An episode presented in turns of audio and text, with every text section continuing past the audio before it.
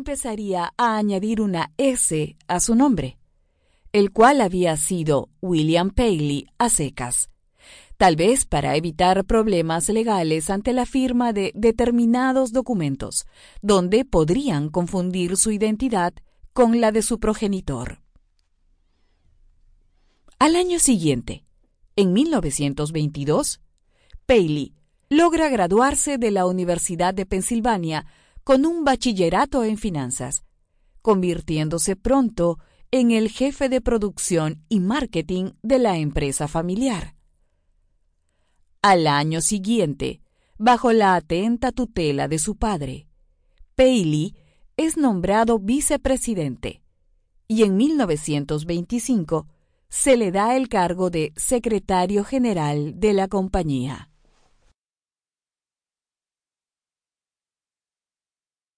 Tres versiones sobre el encuentro.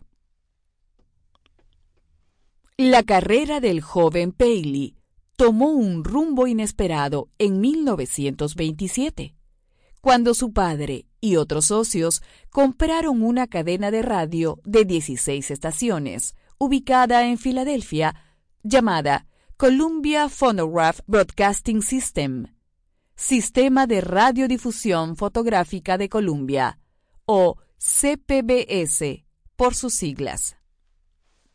No obstante, una segunda versión sobre esta historia menciona que cuando Paley estaba de viaje por Europa en 1926, se percató del gran potencial de las transmisiones radiales. Dos años más tarde, en el mes de agosto, tuvo la opción de adquirir una pujante compañía del rubro denominada United Independent Broadcasters, UIV, Pese a los riesgos que implicaba la compra, pudo más el interés del empresario y decidió adquirirla en una transacción de 400 mil dólares en septiembre de 1928, cambiando su nombre al año siguiente por el de CBS. Existe todavía otra versión más, la cual señala que Paley ingresó al mundo de la radio debido a que su padre decidió patrocinar a la CPBS a fin de poder promocionar sus cigarros La Palina dentro de la programación, y que Paley se involucró no de muy buena gana en esta incursión financiera de la familia.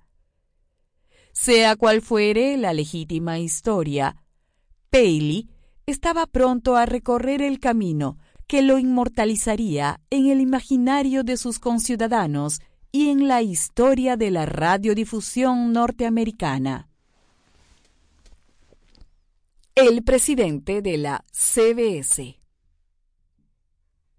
Hacia 1928, con Paley como poseedor del 41% de las acciones de la CPBS o UIB, dependiendo de la versión que se tome, decide finalmente comprar la cadena de radio antes citada, que luego pasaría a llamarse Columbia Broadcasting, Columbia Broadcasting System, Sistema de Radiodifusión de Columbia, con el propósito de asegurar a su hijo una posición en este prometedor campo.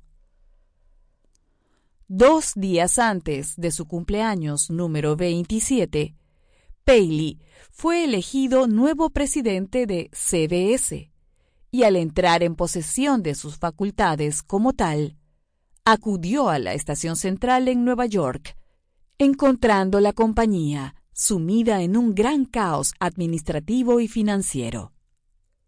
De modo que tuvo que empezar la reorganización de la empresa, tarea de la cual se encargaría personalmente.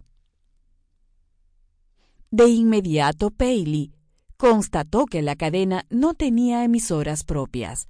Estaba perdiendo dinero. Se hallaba prácticamente al borde de la quiebra.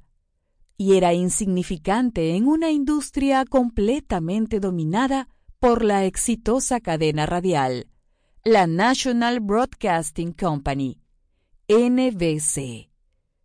Empero, tras la firma de 49 estaciones de radio